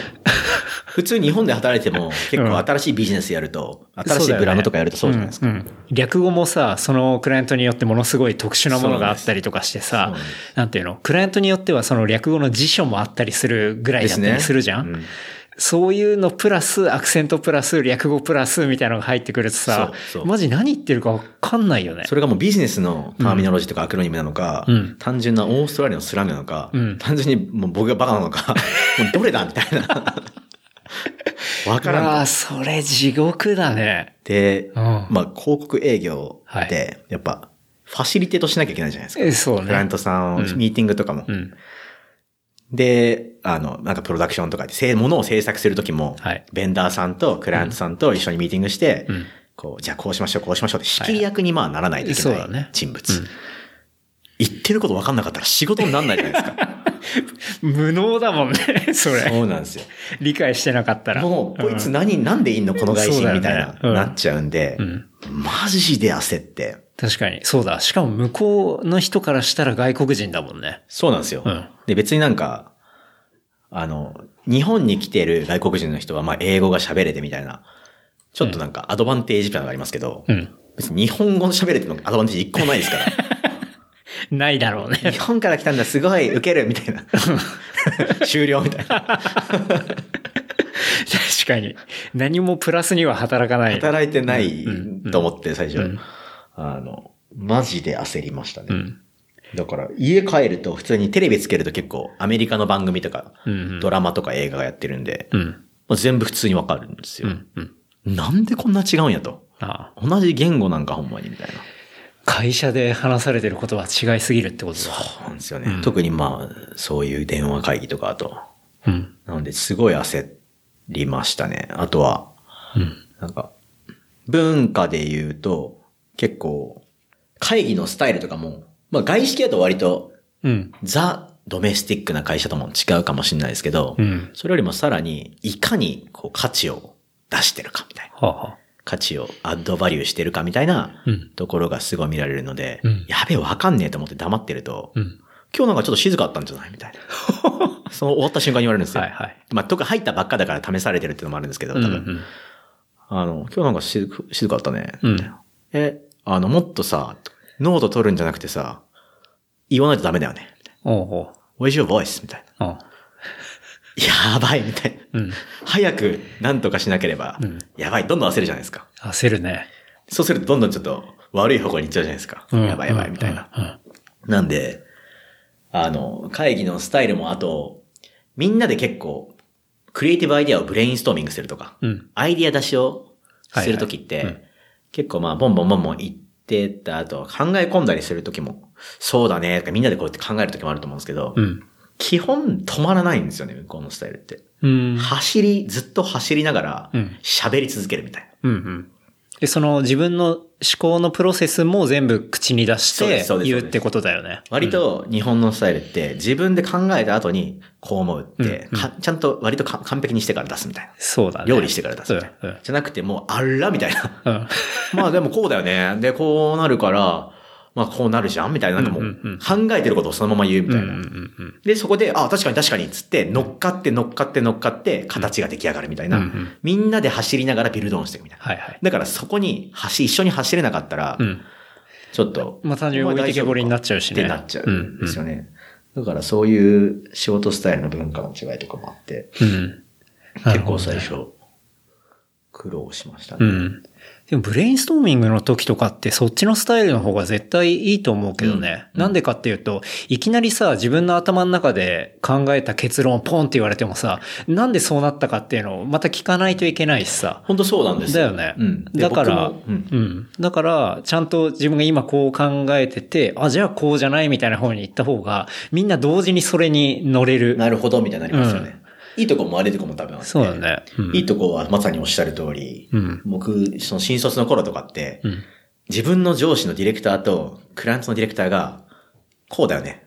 ああ、そこが大事なんだよ。やっぱもうそこ分かってるといいよね。みたいな。なんでどっから出てきたそれみたいな。はいはい。上の人だけで分かってるうん議論みたいな、うんが多かったんで、そういうのは結構なくて、うんあの、本当それこそ新卒の1年目の子でも、うん結構どんどんどんどん参加うん、積極的にして、うん置いてけぼりにならないみたいなうん。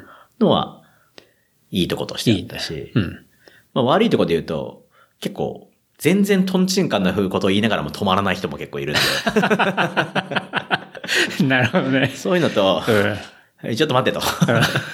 待ていってあんまりでもみんなも言わないんでん、そうね。ブレスト基本的にあんまり止めちゃいけないし、いけないですよねこう否定は否定しちしゃダメですないじゃん、ルールとして。うんちゃんとそこからビルドオンして、そうなんですよ作り上げていくものだからね。はい そういうルールがあるから確かに、そうやって、わーってトンチンカンなことをもうずーっと喋ってる人が一人いると困るね。そうなんですうんよ。で、みんなまあ、この人は何を言ってるんだろうみたいになってたらいいんですよ。うんまうあん、けど、僕は絶対こう思うっていうのがあったけど、うん。その思いがまだ伝わってない、他の4人の参加者がう、ん。全員最初に言ったトンチンカの方に、ああ、確かに確かに、じゃあこれはじゃあこれはってビルドオンし始めちゃったとああ、その流れができちゃうんで、そうね。やばいって、こう確かにファシリテートしてる方がすごい、うんあやばいやばいやばい、止めなきゃみたいな。そうだよね。止めな、止めずに止めなきゃみたいな。うんうんうんうん。確かに。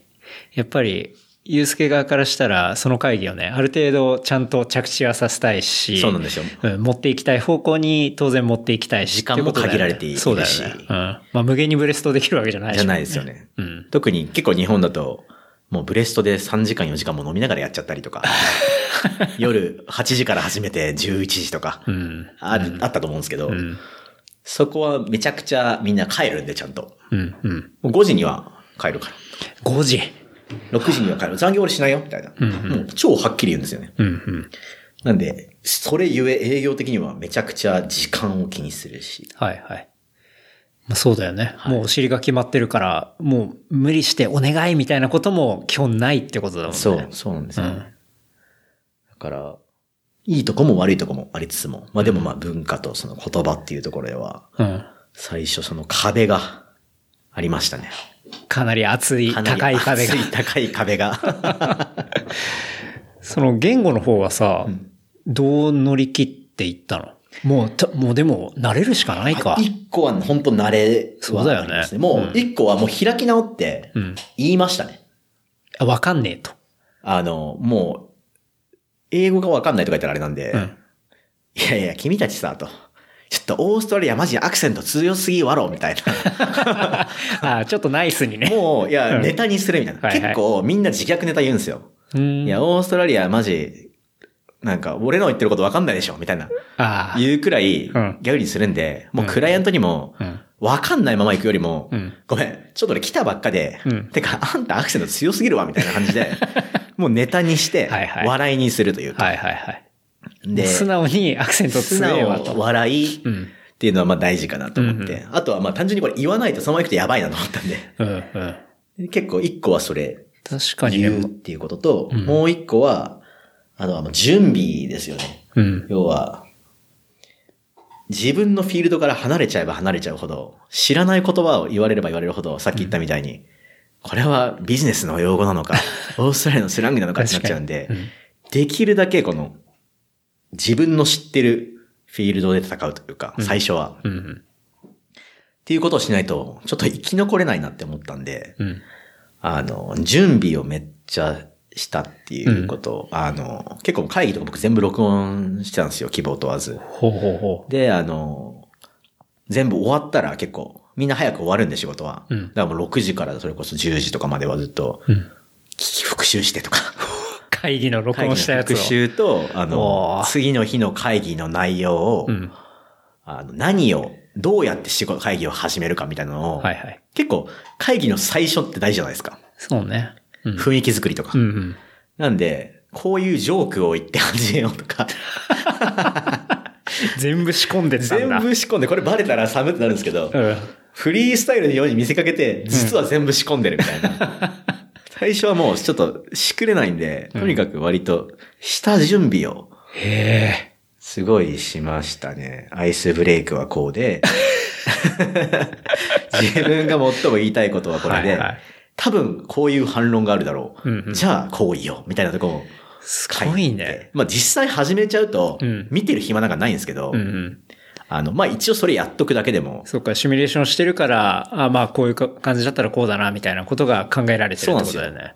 で結構シミュレーションを続けてると、うんあの、その時って4時間かけてやってるじゃないですか。うんそのスピードがどんどんどんどん短縮されてって、うんやんなくても、あの、アジェンダ見とくだけで、あ、じゃあこう言われたらこうだよな、みたいなのが、そのスピードがどんどん短縮されて、フリースタイルでもだんだんできるようになっていったというか、なるほどね。下準備がもう体に染み込んで、それがナチュラルに出るようになってきたみたいな。そうです、そうです。うん。いや、でもその最初の努力すごいね。最初、でもてか本、当に、だってそのさ、アイスブレイクまで考えるってさ、はいあの、プレゼンの時とかだったら、はいはい割とあるかもしれないけど、うんそれインターナルのミーティングとかでも、インターナルでもやってまやしってたってことでしょ。た。インターナルでもやってましたね。こいつはこのネタ好きだったな。いやー、それはすごい わ。絶対ないじゃん。なんか、そう普通だったらそうですね、まあ確かに。ただまあ、まあ、外人として、うん。うん。やる、どうやるかみたいなとこで、スタートダッシュが大事だな、みたいな。はいはいはい。だからどうやって自信を持って、堂々と走り出せるか、みたいな。うん。で、結構日本のブレストだと、僕らの会社だとう、ん。当たり前だったかもしれないですけど、うんクリエイティブスタッフとのうん。案出しミーティングとか、自分も営業スタッフも企画を持ってくみたいなや、そうだね。まあ、やります自よ分も意見出すし、むしろ当然。彼、リーダーなんだからそれは普通案持って当然でしょ、みたいなとこあるじゃないですか。か。それを、あの、結構みんなやんないんですよ。うん。あの、と、っていうかもうクリエイティブスタッフもそもそも意見を持ってこずに、ほう意見とかあ案を持ってこずに、うん企画案を。あの、その 場でさっき言ったみたいに話しながら決めていくみたいな感じなんで、なるほど。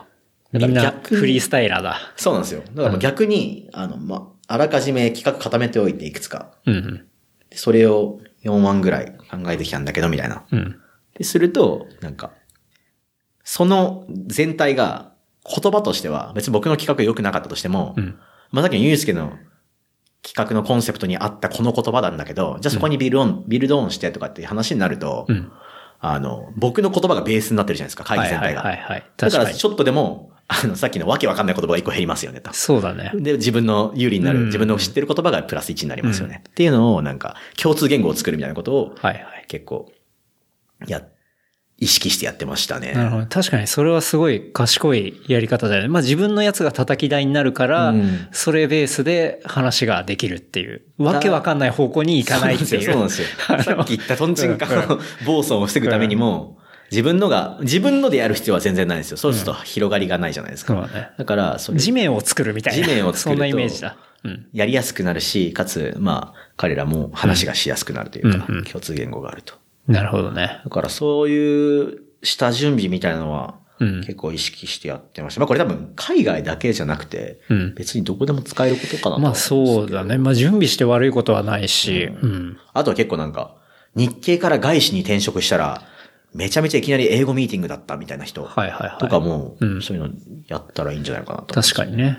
うん。なんか言語面でハンデを感じる場合。うん。そうね。まあ準備と、あとはまあ当然慣れもあるけど、まあ準備で、まあ自分でそのリードするって いうか、うんうんまあそういうこと。そうですだよね。なんか、自分のフィールド化みたいなのはすごいうん。大事かな、みたいな。なんか、発言しやすい空気を作るみたいな。うんうん。自分が。で、僕の言葉を使ってくれてるし、共通認識でその意味も理解してくれてるみたいうんうん。な。だから、なんか、それができてないと、みんながわーって走ってる時に、頑張って言わなきゃ言わなきゃ言わなきゃっつって出した一言も、一瞬見られて、うん、そうね。じゃあでさ、ってなっちゃう。ああ、はいはいはい。結構、誰しも一度はあるんじゃないかなと思うんですけど、うんうん。そうなっちゃうと、本当にどんどんどんどん存在感がなくなって、うん。なんか、発言が 弱くなっていくといううんうかん、プレゼンスが弱くなっていくんでう、ん。いかにどうやったらプレゼンス出せんだろうみたいはないはい。ことを考えてましたね。うん。まあまあそんな感じで最初はうん。壁を。 文化的なところをはい。乗り越えていくのは、どういう感じでいったの文化的なところで言うと、うん。えっと、まあさっきの会議のスタイルっていうのも、僕が今言った下準備。結構あの、言葉と文化両方、さっき言ったポイントで言うと、あの、下準備によって、最初のスタートダッシュってところは割と解決されたんですけど、うん。あとはなんかもう、そうですね、君の意見はどこなんだみたいなのをうんう、ん。すごい言われるわけじゃないですか。で、それを、まあ、言いやすいための空気を作るっていうところで、さっきの下準備プラス、はいはいはいなんか自分の腹作りみたいな。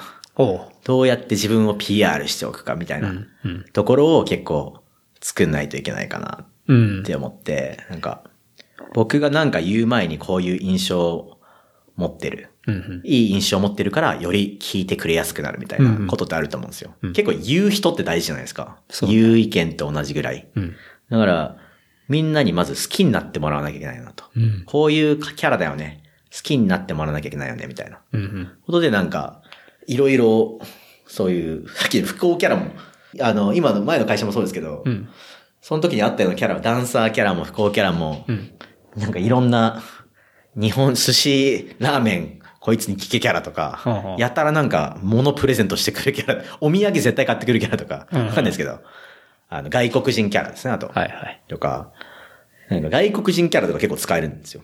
うん。あの、なんか、まあ、唯一それってアドバンテージではあるじゃないですか。他の国を知ってる。そうね。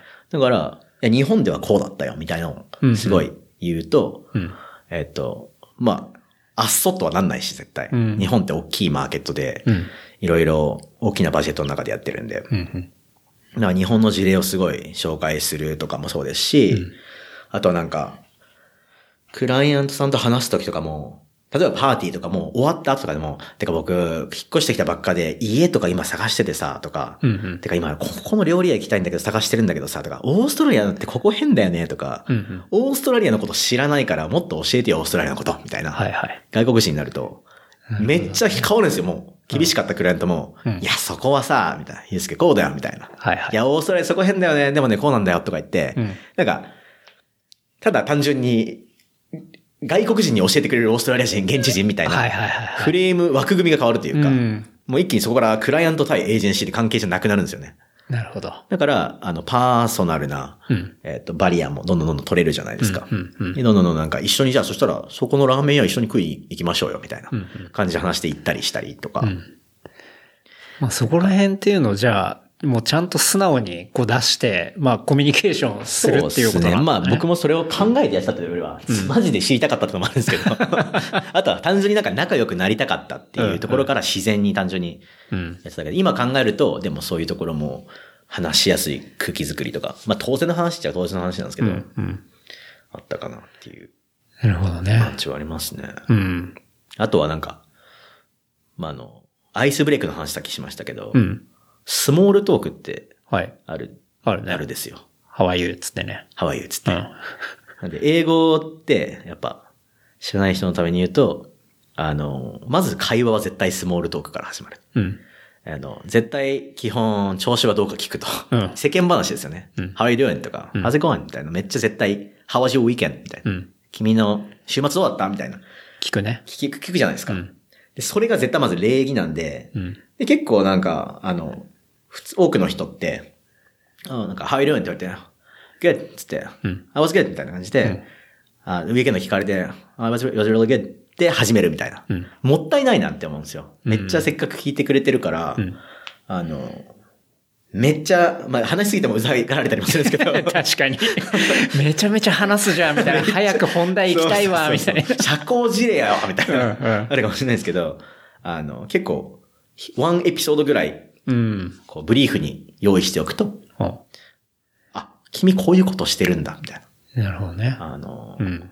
え、ダンスしてんのとか、あ、ギター弾くんだとか、うんうんそこから、あ俺もギター弾くんだよね、みたいな、新たな共通点が見つかったりもするかもしれないし、うん。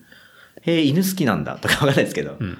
え、犬見してみたいな感じでさらに長くなったりとか、スモールトークがめちゃ使えるな、みたいな。なるほど。日本だと飲みに行かないと結構プライベートの話ってなかなか、そうね。どうなんだろう。まあ、それも会社によったり人によったりするかもしれないけど、うんうん。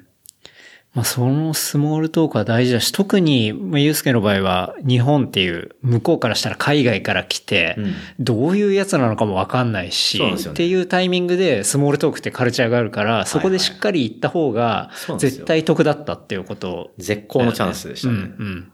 なんかそれがもう、例えばね、10年、15年一緒にこういるようなうん同僚とかであれば、うんうんうんあ、グーグーみたいな感じそうで、そうそう終わっても全然それはいいかもしれないけど、やっぱ初めて来た人はね、そのチャンスっていうのをしっかり活かした方が、自分のことも分かってもらえるし、うんうんうんよりこうスムーズに馴染めていけるみたいな。っそう本当そうなんですよ。ていうことだね。うん。なんで、それは、なんかある意味、聞いてくれて嬉しい。うんうん。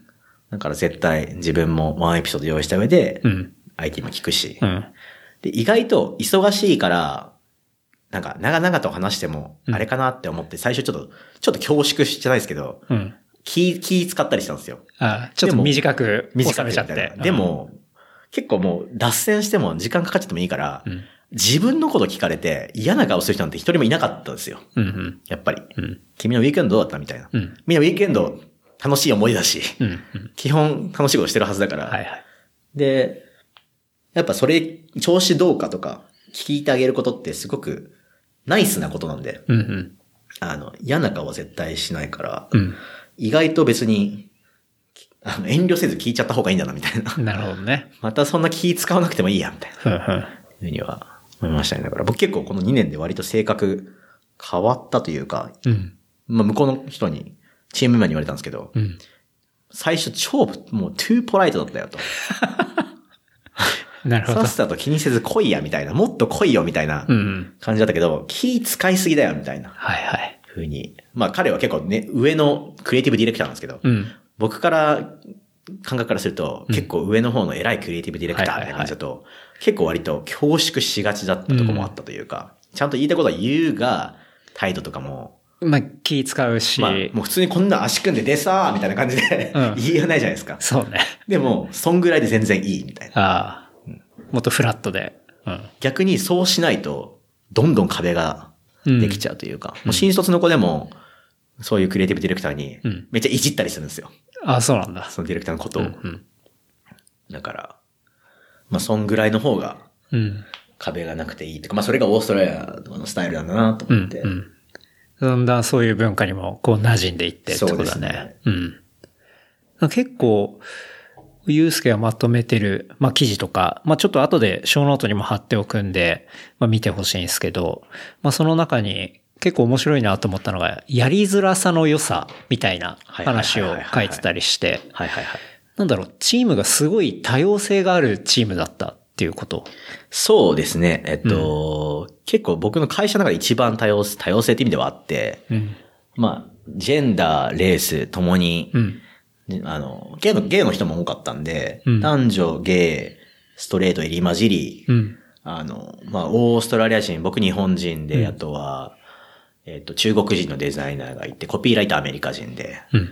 えっと、イギリス人のデジタルプロデューサー、マレーシア人のプロデューサーみたいな、なんかま あ、みんな基本違うみたいすごいね。はいああな。だから、結構お国柄とかも出るし、うん。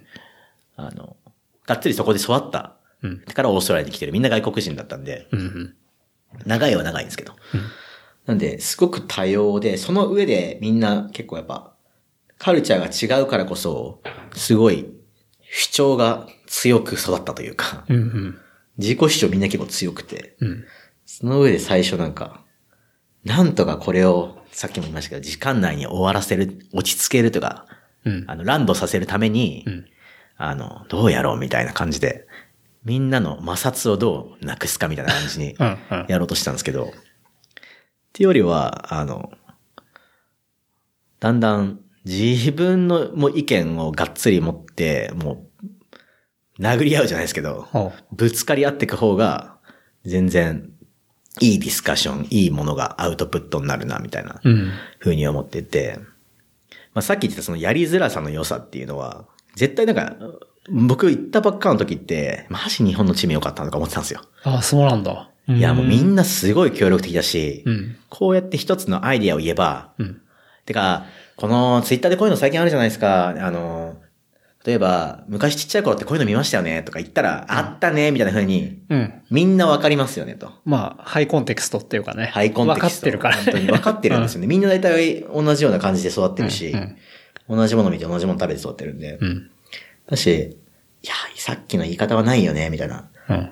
だってもう、あの、みんなそれが共有されるというか、うん。うん。やりやすかったなって思うんですけど、なんかそういうやりやすい良さっていうものもありつつも、なんか、全然みんな違う中で、うん。えっ、と、結構違うからその分一個は、みんなすごいケアフルになる。まあ僕、 僕がすごいケアフルになるというか、はい あの、まあ変な話、まあ、大雑把な人とかも結構いいたりするんで、うんうんあとは、あの、まあミスがないようにすごい確認するっていうのをうん、一個はすごいプラクティカルな話で言うといあって、うん。でもう一個は、あの、実際にそのアイディアとか意見が通じてるかわかんないうん。うん。ので、それがちゃんと通じているかどうかのすり合わせをよりクリアにするというか、はいはいはい。だから、あの、伝わりやすくないからこそ、うんもっともっとちゃんとやるというか、深いとこまでよりうんすり合わせようとするし、うん。うん。あとは、あの、みんな意見強いうん。中で自分も強く言って、まあ、しっかりこう信じるものがここにあって、うん得たい結果があると。うん。で、みんなそれを持ってやってるんですよね。うん。でその中で、えっ、と、察し合いとかなくて、うんぶつかり合っていくと、もう、クライアントだから、ちょっと察し、みたいなのが、上司だからとかなくて、上司でも、いや、絶対違うでしょ、これ、みたいなふうに僕も言うんですよ。うん。でそうすると言い合える関係みたいなのが出来上がって、うん。で、えっ、と、結構ディスカッションにもどんどん張りができて、はいはい。あの、結構僕僕はその中にはアウトプットを、これは確かに、うん。あの、ただやりやすいとこだけだったらう、ん。生まれなかったものもなるかほどなねとか、。例えばこれは中国ではこうだから、みたいな。うんいや本当かみたいな。でもその中国の、中国人のターゲットの人に向けて、うん結構移民多いんで、はいはい。そういうところも考慮してやろうとか。うん、うん、なるほど。それは確かに、このダイバーシティがあるからこその良さっていうのもあるんだな、みたいな。うん。なるほどね。なんかそれ、なるほど。だからチームの中で察して察して、まあこうだよね、みたいな感じでうん行くとこでしか達成できないレベル感っていうのも多分あって、そこのキャップみたいな。んで、ガチガチにぶつかって、本当にこう、嘘偽りなく、うんうんぶつかるからこそ、うん到達できるレベルもあるっていうこそうなんとだね。そうなんですよ。まあなんかでも、調べると、結構ハーバードとかでも、なんかそういう、ダイバーシティがある方がアウトプットが良くなるみたいな研究とかもされてるみたいで、うん。だからこそ結構今、ダイバーシティを増やすように、いろんなワークプレイスで意識的に多そうだ分、よいねろんな企業がやってますよね。うんうんあえて、なんだろう、その業界とかに詳しくないような、ちょっと外部の人を入れたりするとかさ、ミーティングとか。本当そうなんですよねかそういうのは結構増えてるっていうのは多分そういうことだったりするんだろうね。うん別に人種だけの話じゃないですもんね。そうだよね。うん。面白いね。そうなんですよ。結構まあ、みんな違うのがいいっていうのも割と分かってたりも、うん。まあ人によりますけど、分かってたりもするんで、結構日本だとどうしても、いや、あいつ全然分かってねえわ、みたいな。はいはいはい。ネガティブに違いっていうのを捉えられることも多いと思うんですよね。そうね。もうその気持ちもすごい。ごい分かるんですよ、僕うも。んうん。いや、全然分かってねえじゃん、みたい な。まあ、それが単純にその人の、あの、その人がインコンピタントな、うん。できてない人なのか、うんうん単純に違うことなのかっていう見極めがすごいちゃんと見極めないといけないと思うんですそようね。ね。だからそこで。うねうん違うことだけだったら、それをどうプラスの方向にドライブして持っていくか確っかていにうこと確かがに。、うんすごい大切かなって思うんで。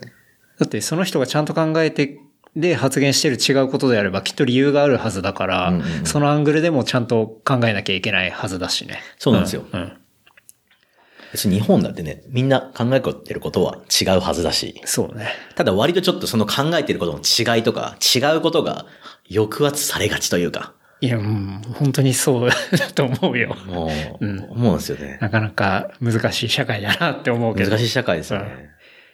なんか行ったりするとね、いろいろ、こう、別にその意見っていうのはすごい、ちゃんとそれ単体で見たら正しいもんだったりするけど、うんそれを許さない人みたいなのもさ、やっぱりいっぱいいるから、どうしても気遣いますそようね。そうそう。っていうのもあったりするしね。うんまあそれは、まあ長いこと経ってたら変わっていくかもしれないけど、まあ今現状では結構ね、やっぱそういうカルチャーっていうのは、難しいうんですよね。全然あると思うから。なんか僕、帰国してまだ一週間ですけど、ちょっと飲み会とかも行って、うんそれでもちょっと感じましたもんね。この同調する空気みたいな。あ本当に。それが多分、昔は何も考え思わなかったんでしょうけど、うん帰ってきたばっかだからすごくそれがクリアにへ感じるというえ。か、うんうんちょっとね、なんだこの空気みたい な。みんなのこの絶対同調するみたいな。ほうほう。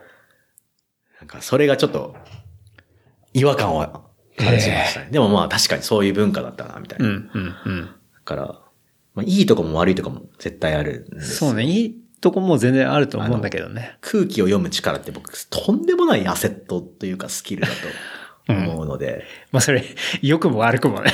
そう、うんだからこそさっき言ったみたいな空気を読める、うんこの日本人が、うん。あの、さっきの海外に行けるようなスキルを手に入れた時にうん強いだろうなっていうのは、バランスのスイッチをオンオフできるようになると強いと思うんですよ。うんうんここは空気読もう。はいはい。ここは強く通そうみたういんな、うんうん。でそれができる人が、ここはもう英語の感じでみたいな。うんうん。英語の感覚でみたいな。はいはい。その感覚ができる人が増えれば増えるほど超強くなるんじゃないかな、みたいなるほな。どね。だからエデュケーションですよね。教育とか、そこが変えられ、変えられるとって言ったらあれですけど、うん。今実際どんな感じになってるのかわかんないですけど、小学校とかが。うん。これもわかんないね。あの、結構まあ一つの回を考えさせるというか、うん。あの、あんまり、what do you think? みたいなことを問わないじゃないですか。うんうん。だからそれをもっと絶対やった方がいいなって思うんですよね。そうね。確かに。うん。ヒストリーの、日本史とか世界史とかでも、うん。ぶっちゃけ年号とかよりも、うん。なんでそれを、どういう考えのもとあったのかとか、それについてどう思うとか、そうだねどうしてそれが起きて、どうしたらそれを防げると思うとか、うんうんそういう話の方が大事じゃないですか、絶 対。そうね。確かに。だからまあ、起きた事象に対して、ちゃんと自分の頭で考えて、うんどう表現して、うんで、その、自分で考えたことっていうのを、自分の考えとは違う人に対して、どういうふうに伝えたら伝わりやすいんだろうってとこも考えたりとそうまかさにまさ、なんかそういうね、プレゼンテーションの部あ分までですね、であの、デリバリーというか。そう。ところとかを、まあ小さい頃から結構学んでたりすると、んまあ違うんじゃないのかなっていうのは、まあ自分のちっちゃい頃の教育とかをまあ振り返ると、まあ思うことかな。うんうんなんかそういうのをみんなね、ちっちゃい頃からやってれば、なんて言うんだろう。他の意見が違う人に対しても、あ、こういう、この人はこういう考え方なんだ。うん。っていうところも理解できると思うし、そうですねそう自分の考え方も伝えられると思うし、なんかもっと、こう、 なんだろうな、いい風に回っていくんじゃないのかなって違いうのはうっていうのが当たり前になってると、んうんいいですよね。別にそれはそうだよね、みたいな。いうのは思ったりするけどね。いや、本当そうですね。うん。なんか手挙げてると、めっちゃ手挙げてるといじめられたりとかもあります から。まあそれ僕の小学校は下等だったからってかもしれないですけど。あ、授業でね。はいはいあいつ手挙げてるよ。何手挙げてつっん の調子こいてないみたいな。なんでやねんっていう話なん ですけど。授業だわ。授業だわっつ って。でも、そう、あの、みんなと違う。うんうん。出る杭は打とうみたいじゃないですけど、うん。その感じはすごいあるんで、そうね。太郎さんおっしゃったみたいな、そういう、どういうふうに話し方もそうですし、うんうんそれを聞いた時の、それでなんか腹を立てるんじゃなくて、うんじゃあ違う意見ができた時にどうやるかっていう、そうだよね。シンプルなうん。ディスカッションの仕方みたいな。うんだからフィンランドとかどっかの小学校ではそういうのなんか、あそうなん教えだててうん、小学生自体がディスカッションのルールを作ったらしいんですけど、はいはいそれがもうまさに完璧なディスカッションのルールみたいな。ええいいね。そう、そこはもうやってて、そういうのを結構、ちっちゃい時から教えて、それを当たり前にしてあげるのが、社会人の基礎として教えるんじゃなくて、そうねグ。レストの仕方とかも、うん。うん。小学校でやったらいいじゃんって思うんですよね。確かにね。で、まあ、向こうの仕事的には、はい。そんな感じで。そうですね。まあ、すごくいっぱい学びがあって、うん。チルでしたね。みんないいうね。んなんか、オーストラリアで彼女とかできなかったのいやー、できましたよ。おう。 Tinder ティンダーで。で。いや、まあそりゃ Tinder ですよ。やっぱティンダーなんだ。 Tinder ですよ。まあ、Tinder か、うん。まあ、Tinder か、Bumble か、Coffee Meets Whale か、Asian Meets と、East Meets East とかといろいろあるんですけど。ありすぎでしょそう。全部やった。はい。 全部やりましたね、一応ん。楽しいお話は次週後編に続きます。お楽しみに。話したトピックスは、超ノート、レプリカント .fm で見ることができます。番組の感想は、ハッシュタグ、レプリカント fm までお寄せください。See you next week. バイバイ。